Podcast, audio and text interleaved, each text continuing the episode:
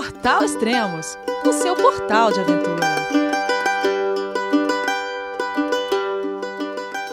Bom dia, boa tarde, boa noite, bem-vindo a Extremos, o seu podcast de aventura. Esse é o sexto programa especial da série Sete Cumes da Thaís Pegoraro. Hoje iremos falar sobre a conquista do Kilimanjaro, a montanha mais alta da África, com 5.891 metros. Olá, Thaís, tudo bem? É você, meu filho? Alô, pai. Eu consegui. Eu tô no cume do Everest. Eu vi, meu filho. Te acompanhei o tempo todo pela sua página Spot. A família de produtos Spot utiliza tecnologia 100% via satélite para manter você sempre conectado em suas aventuras. Fale de qualquer lugar do mundo através do Spot Global Fone e utilize o Spot Gen 3 para estar sempre rastreado e conectado aos serviços de emergência. Desapareça quando quiser, seja encontrado quando precisar. Saiba mais em findmespot.com.br.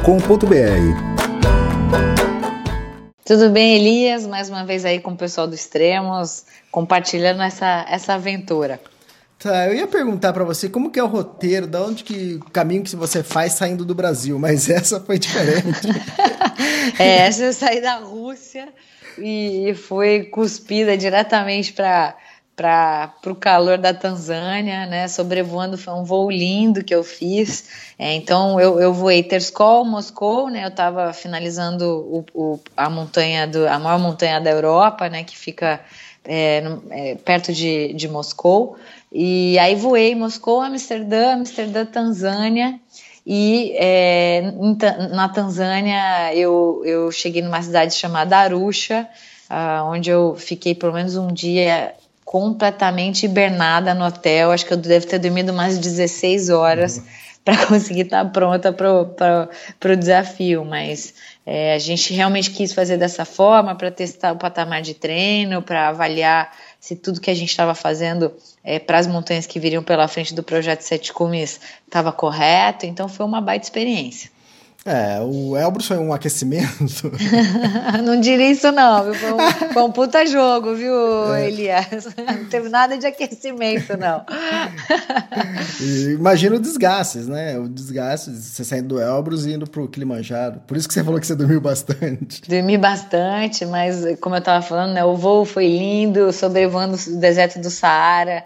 É uma, uma vista maravilhosa, né? O avião voa relativamente baixo, não sei porquê é, mas muito cansativo. Vou te dizer que eu cheguei no Brasil assim bem moída, acho que por tudo, amplitude de temperatura, é, montanhas totalmente diferentes, uma coberta de gelo, a outra você andando na floresta é, e na savana. Então, assim, bastante, é, é bastante estímulos diferentes para os cinco sentidos aí, sair de um lugar como a, a, a Rússia e parar na Tanzânia. Tá, e qual que é a cidade base da pro, pro Kilimanjaro, na Tanzânia? Você pode, pode ser Moshi, tem uhum. muita gente que, a, que chega em Moshi, tem muita gente que chega em Arusha. É, mas são essas duas cidades, né? Moshi e Arusha, que dão acesso às diferentes entradas do parque é, do Kilimanjaro. Uma coisa que eu não sabia é que existem várias rotas, várias entradas, vários povoados perto de cada uma dessas, dessas entradas. Tem até é, trilha que tem escalada em rocha técnica, tem trilha que tem que você anda por meio, no meio do glaciar. Então é, é, uma, é, bem, é bem interessante. Assim, é uma montanha que ela é vista como fácil, né? Talvez a mais fácil dos sete cumes. Mas se você dá uma incrementada no roteiro, pode ficar bem difícil. Ela, eu já ouvi também bastante vezes o pessoal falando que ela é fácil, mas ela tem uma ascensão muito rápida, né? É, é, bem rápido, né? A gente tem gente que faz em, em seis dias, que são geralmente os roteiros normais, com dois dias de descanso para aclimatação, porque não é uma montanha baixa, né?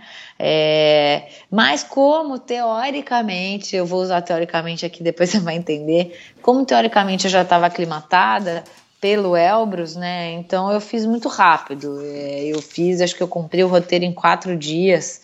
Não usei os dias de descanso é, e tive um pouquinho de atáxia no dia do ataque ao cume, que é aquela sensação de perda de equilíbrio, né? Muito movido por essa essa pressa, né, de fazer rápido, não tomar o dia de descanso, até porque eu, eu queria aproveitar no final e tentar fazer um safari, né, eu nunca tinha ido para a África, então esse dia para mim era precioso, mas, mas dá para fazer em mais tempo, curtindo, o cenário é maravilhoso, né, eu posso compartilhar aqui com vocês, então tem bastante coisa para ver. Ah, tá. É, então você, você acabou ficando em Mocha Arusha? Fiquei em Arusha, uhum. é, fiz a, uma rota chamada Marango Route, que é que começa no Marango Gate, a 1800, e, 1800 é, metros de, de, altitude. É uma rota relativamente fácil, né, chamada de Rota Coca-Cola, é, porque é uma rota é, que que, que, que é comum, não tem nenhum desafio técnico, uh, mas ela acende muito rápido, né? Então, para uma pessoa que não está muito acostumada com a altitude, pode sentir um pouco mais, né? E já nesse dia, né? Então, saí de Arusha de carro, uh, atravessei o portão do parque, fiz lá os registros, e já nesse dia a gente andou 9 quilômetros é, até o primeiro acampamento, que, chama, que é o campo 1, que chama Mandara Hut é, por quatro horas. Então, um dia cheio, intenso, você acorda cedo no hotel, vão te pegar, é, e aí você ainda anda mais 9 quilômetros e já vai para 2.700 metros, né? Então, subindo rápido, andando rápido é, e muito cansada no final desse dia. Tá, eu falei que é uma ascensão rápida e depois você também confirmou que você disse que você sai de 1.800 e o cume, depois que acontece com você, acho que foi depois de quatro dias, o, uma pessoa normal normalmente faz em seis dias, é. é ele sai de 1.800 vai para 5.800, é 4 mil metros. 4 mil metros de desnível em quatro dias. É então, coisa. uma coisa surpreendente, assim, né? Que ninguém fala e ninguém sabe. Hum. No último acampamento que é Kibo, é, antes do dia do ataque ao come, tem é, vários cilindros de oxigênio, porque tem vários casos de edema cerebral de gente que tá passeando na África, fazendo um safari de lua de mel, aí olha e vê uma montanha e fala, ah, quero ir lá.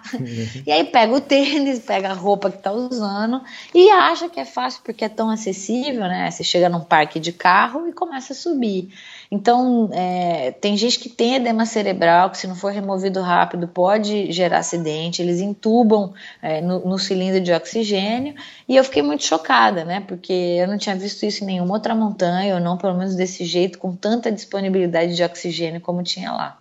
É, não... de, de, tubo, né, de cilindro de oxigênio, é isso que eu quis dizer. É, eu não, eu não sabia dessa, dessa informação que lá tinha cilindros de oxigênio para atender é, essas... a 4.700, porque o último acampamento é 4.770 metros e depois você faz um ataque ao cume até 5.800, então é até um desnível maior do que o desnível, por exemplo, do Elbrus. Hum.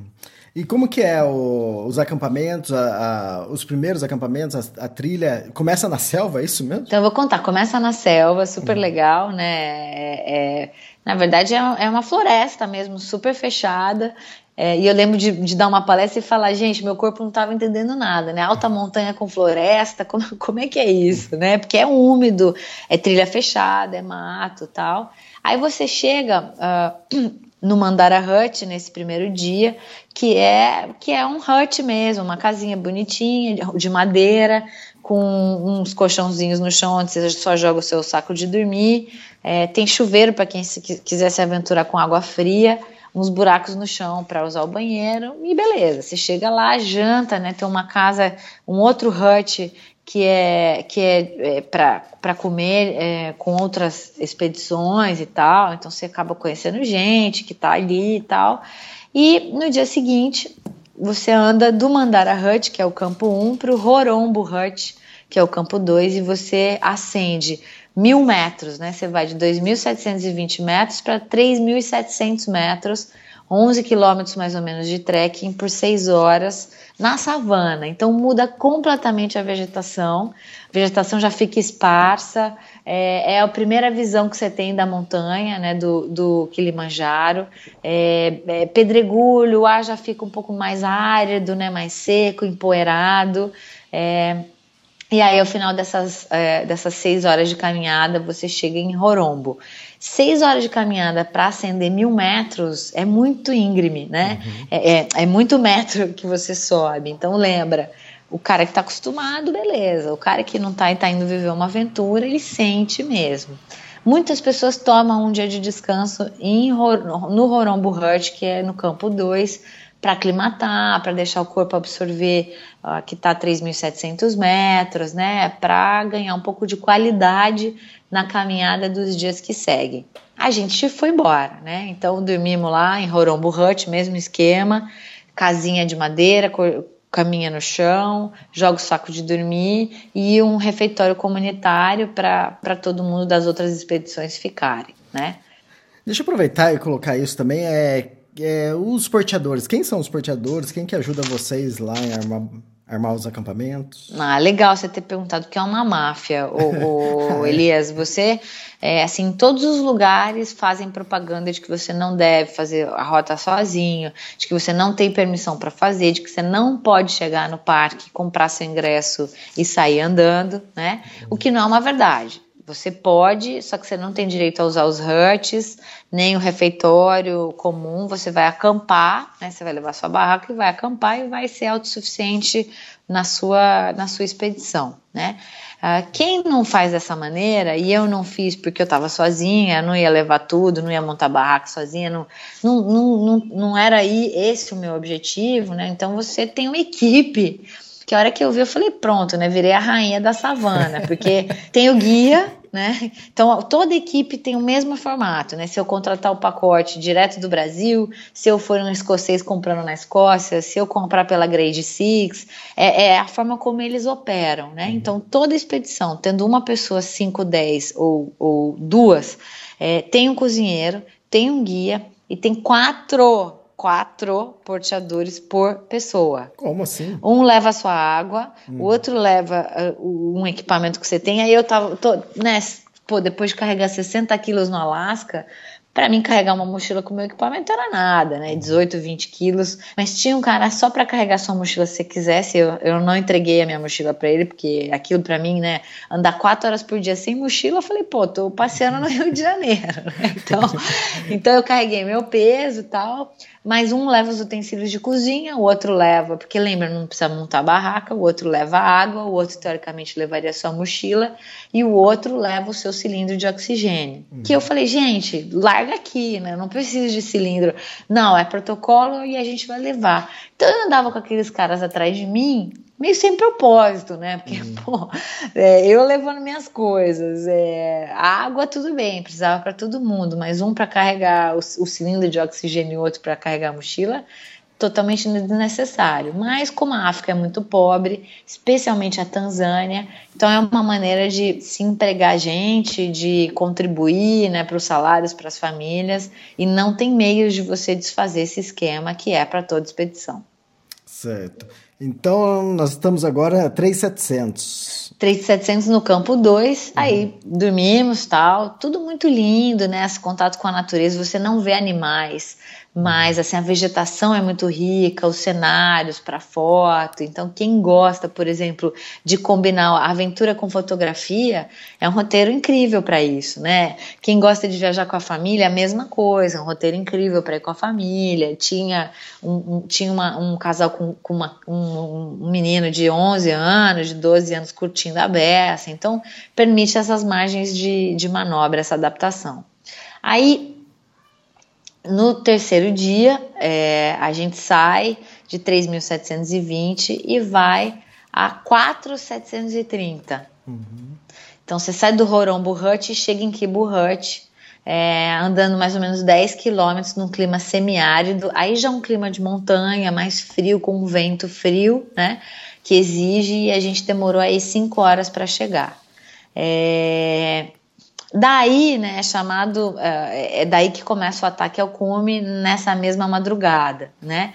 Então você está contabilizando aí os dias, é, floresta no dia 1, savana no dia 2, deserto no dia 3 e ataque ao cume no dia 4, né? Fantástico, variedade é demais. E aí você faz a, o ataque ao cume de madrugada também? Na madrugada, né, a gente sai de 4,730 para ir até 5,895. Você é, chega em Kibo mais ou menos 6 horas da tarde e, come, e a gente começou o ataque ao cume na madrugada, mais ou menos meia-noite. E eu falava, mas por que fazer ataque ao cume? A montanha de areia, né? Vamos sair de dia. Hum. Porque eles têm uma coisa de ver o ah, sol nascendo uh, do, do, é, do, do primeiro ponto, né? Que muita gente confunde que é o que é o cume e não é. Então eles, eles, eles insistem para você sair e ver o ataque ao cume desse lugar que eu acabei de esquecer o nome, o Elias, mas é onde tem aquela primeira placa que muita gente tira foto e tal, que é antes do Stella Point, é, mas não é o cume ainda. Então tem três cumes do Kilimanjaro. Esse lugar da onde você vê o sol nascer, que é super famoso, já já, já já vem o nome. O segundo ponto que é o Stella Point, é, que também tem gente que acha que é o cume não é, e o cume efetivo a 5.800 metros. Mas tem gente que, assim, que para nesse lugar, tira foto e vai embora achando que é o cume, porque o cume ainda está muito distante, faz uma volta de mais ou menos umas duas horas que você está andando nesse platô. É, e aí lá sim é o cume, onde tem umas placas inclusive renovadas, umas coisas diferentes. É, em todos os relatos que eu ouço, que eu vejo, é. que eu leio do, do Kilimanjaro sempre tem essa história do, do nascer do sol é. nesse ponto. Quer dizer. É que é um saco, porque eu tava moída e eu queria dormir, né? Falar, ah, eu vejo o sol nascer no Rio de Janeiro.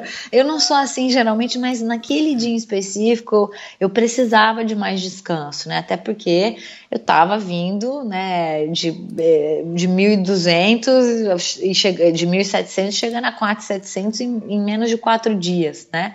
Mas o, o cara insistiu, insistiu, insistiu e assim foi fomos. Então, você percorre mais ou menos é, é, 6 quilômetros até o cume uh, e 10 quilômetros de descida no total, né? Porque você desce de volta, aí que é surpreendente, você desce uh, até Quibo, 4,700 e, e, e já naquela, naquele mesmo dia vai até Rorombo, que é o campo 3, né? Não me pergunte por quê, desculpa, que é o campo 2. Então, olha que loucura. Você sai do campo 3, faz o ataque ao cume, volta para o campo 3, toma um chá, vesga, torta, né, cansada, é, e aí desce até o campo 2, que é 3.700 metros. Então, você sai de 4.700, vai a 5.800 e desce depois até 3.700 de novo, num total de 16 horas de caminhada. Caramba, muita coisa. Muita, muita coisa. coisa. Muita e... coisa. E aí, qual, qual a sensação tá no cume da África? Cara, assim, é maravilhoso. Tem um glaciar logo do lado, né? Uma geleira. Isso. Então, assim, você tá pisando na, na terra, em nenhum momento você anda no gelo. Você tá pisando na terra, aquela terra bem fininha, assim, árida. É, de, parece um monte de poeira, e aí você olha para o lado e vê um glaciar maravilhoso é, ali do seu lado, né? Inclusive, você tem um, uma foto que é famosa do cume com a placa e o glaciar atrás, que para quem não sabe muito dessa história que tem neve lá para cima, acha estranhíssimo, mas super, super pitoresco, né? É, então foi emocionante, é, justamente porque eu estava cumprindo ali duas montanhas do projeto, sete. A essa altura já era a terceira, né? Então começa a dar um pouco mais de uma sensação de que, puxa, estou caminhando, né? O projeto está acontecendo e tal. É, o, o, contato com o povo, né? Essa coisa de andar na floresta foi muito rica, uh, muito interessante, né? A aventura em si. Agora, é, comparado com a experiência de alta montanha que eu tive no Alasca, que me deu bagagem, que me ensinou é, a montar barraca, a degelar água, a, a, andar com equipamento, a usar piolê, a usar crampon, é nula, né? Você tem experiência zero de neve, zero de equipamento, é, só te exige muito porque a gente optou por fazer mais rápido é, e, você vai para 5800, que já é uma bela experiência de, de ar rarefeito, né? Fora isso, é, quem fala que vai treinar no, no Kilimanjaro para alta montanha, eu acho que pode se frustrar. Ah, tá. É Dilmans Point, ou talvez aquele ponto? Gilman's Point, perfeito, é. isso, isso mesmo. Então você chega no Gilman's Point, desculpe, Gilman, Gilman com G. Você chega no Gilman's Point, é, você comemora pra caramba, né? Porque pô, o sol tá nascendo. Pra chegar no Gilman's, no Gilman's Point é um perrengue, porque você sobe uma parede de areia num zigue-zague, assim, parece uma duna, ô Elias, hum. num zigue-zague e, e, e, e, você desliza, você escorrega, é um zigue-zague que não tem fim, então quando você chega lá tem um sabor de vitória. E não parece um cume, né? E parece um cume, aquela coisa bem assim, íngreme, cheguei. o que não te contam é que a hora que você chega nesse lugar que você vê o que tem por trás, tem mais duas horas de caminhada, meio, meio de subida, é, para chegar no, no Stella Point e mais uns 40 minutos depois do Stella Point para você chegar no cume efetivo. Então, se você está muito cansado, se aquele emocional começa a bater e começa a te minar, pô, tá feita a, tá feita a, a, a porcaria, né? A roubada, porque às vezes você se programa mentalmente para chegar num determinado Isso. ponto, e a hora que você chega naquele ponto, se alguém te disser que você tem mais duas horas para andar a, a 5.700 metros, ah, é para quebrar qualquer um. Tanto que você vê gente sentada no chão, você vê guia arrastando gente de uhum. volta, é, porque a ascensão é rápida é, ela não é óbvia, né? Você não está vendo a, o cume da montanha e vai chegando, chegando e chegou, né? E tem pegadinha, né? Você chega no, no primeiro cume e aí você é. vai ver o que ainda tem pela frente. Aí depois chega no outro também não é. também não é. E, e aí tem o último que efetivamente é que é num biquinho, né? Como se você percorresse um U e é no finalzinho desse U é, que, que, que tá lá o tal do cume do, da África, né? Então eu gravei um vídeo que eu, que eu tava vendo assim, como a minha cara tava marcada e como eu tava com uma cara de destruída, porque não, não, não tinha sido só os quatro dias, tinha sido Elbrus antes, com muito frio, né? Muita, é, também muita rapidez, então tudo isso desgastou. Mas é, foi uma aventura interessantíssima fazer dessa forma mais rápida, combinar as duas montanhas para testar o nosso patamar de treino. Acho que para isso, né, para o objetivo que eu tinha me proposto, foi super válido. E descida foi tranquila? A descida, é, a descida praticamente é a forceps, né? Porque é. você sai do cume já é cuspido pro, pro campo 2. É, então você já, já, Depois no dia seguinte você já vai pro, pro, pro portão e você já tá no hotel. Nossa. Então em dois dias você chega no seu hotel. dois dias você sai de 5,800, depois você desce para 3,700, depois você já desce, desce pro hum. portão da. Pro portão do, do parque. parque. Rapaz é rápido. É rápido, é rápido. É rápido, né? Então a reflexão que eu fiz é defina a sua busca antes de você ir para lá, né? Porque se você quer experiência de alta montanha, não é isso que vai te dar. É, mas se você quer viver uma super experiência interessantíssima de aventura, né, de, de trekking uh, combinado com altitude, eu acho que é super, super legal. E depois ainda teve um safari ou não? Fiz um safari, mas foi um mico, Elias. Me levaram para um lugar super incrível, que é uma cratera de um vulcão, onde hum. ficaram um monte de animal, um monte de animal ficou dentro da cratera, né? Então hum. você sobe com o carrinho na cratera e desce com o carrinho lá, o 4x4, dentro da cratera. É, e aí você vê elefante, você vê leão, é, uhum. os animais estão super acostumados à, à, presença humana. Só que eu tava tão exausta, tão exausta, mas tão moída, que eu capotava. Eu capotava, daí o motorista me chacoalhava assim, falava um elefante. Eu acordava, uhum. tirava foto do elefante, capotava de novo. Aí ele me chacoalhava e falava assim: ah, uma leoa com os filhotinhos. Eu me emocionava, achava aquilo o máximo, mas Sabe criança na frente de televisão que não consegue parar em pé? Hum. Era eu. Assim, eu queria só uma cama e dormir porque eu estava exausta, assim, eu estava moída. Mas lindíssima experiência. Vi todos os Big Five que eles falam, né? Que uhum. são cinco animais. É, os cinco característicos do safari, que é o, o leão, o. Eu ia elefante. falar o tigre, não elefante, tem nada de tigre. O girafa. leão, o elefante, o rinoceronte, o leopardo e tem mais um que eu esqueci. Não sei hum. se é hum. girafa ou não. Gina... É a girafa? Não lembro também. Também não lembro. Tá. Mas os elefantes maravilhosos. Sinto de ter dormido em muitos pontos. é, só que deu tempo de fazer tudo, que era o meu objetivo, que era o planejado. E, e fiquei uma, uma curiosidade para quem acompanha os extremos, fiquei impressionadíssima com o Monte Quênia.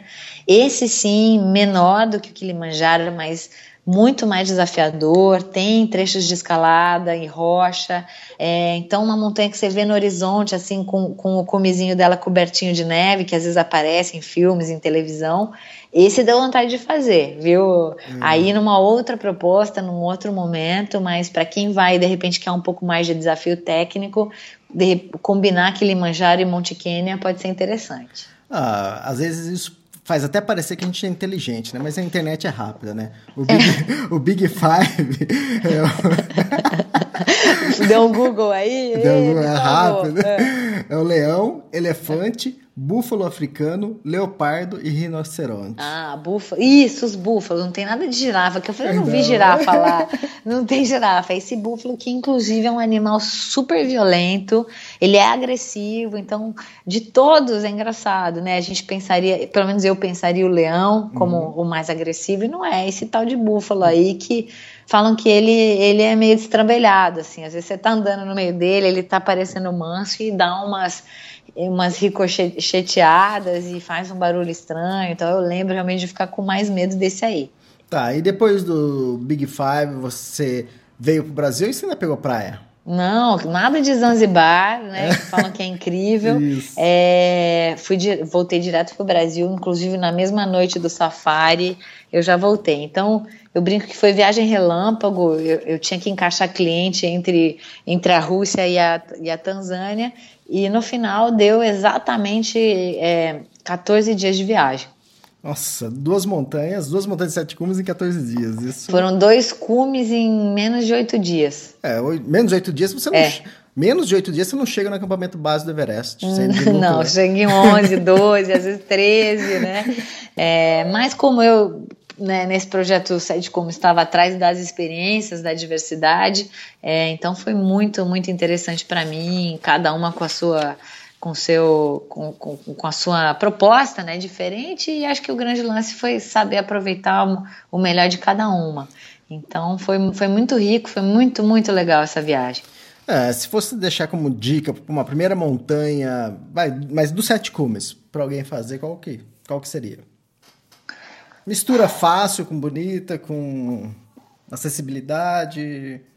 E, e, e eu posso introduzir o desafio? Desafio, custo. Então, então eu acho que seria o Aconcagua, Aconcagua. O, Elias. Eu não acho que assim, ninguém deveria começar a alta montanha pelo Aconcagua, mas a tua pergunta foi dentre os sete é, qual eu escolheria que eu acho que foi mais rico né, na combinação de todos esses fatores: acessibilidade, preço, é, experiência de alta montanha, altitude, uh, desafio físico, beleza. É, eu acho que seria o Aconcagua, mas jamais começaria a minha vida de montanhista é, por ele. Tá, então outra pergunta então, mais fácil dos sete cumes. Eu, eu sou obrigada a dizer o Kilimanjaro. Kilimanjaro. É, uhum. Kilimanjaro. Porque a, o Elbrus tem o elemento do frio e o final, né, de andar com crampon em neve que, que, torna, é, que torna a viagem mais, mais, mais complexa. Mas o Kilimanjaro, tanto que né, é, é, acessível, muita gente faz, muita gente combina com safari, depois vai para Zanzibar, conhece a cidade do Cabo, então tem muita coisa legal para fazer combinando a montanha. É interessante. Ah, para quem quiser ouvir, é, tem uma tem playlist da da Thaís sobre os sete cumes, com todas as montanhas que ela escalou. Então, se você quer escutar sobre Everest, Aconcagua, Denali, Kilimanjaro, Elbrus, Vinson, Carsten, já tá tudo aí no ar, você pode ouvir, baixar, escutar onde você quiser. E depois deixa recado, diz o que você achou, deixa suas perguntas, se tiver alguma dúvida que eu ou a Thaís vai, vai responder. Isso mesmo, conta com a gente para planejar sua próxima viagem. É, que ótimo. Ô Thaís, obrigado por mais um podcast, por mais uma montanha. Parabéns novamente é, por essa conquista aí no, no Kilimanjaro, né, na montanha mais alta da África.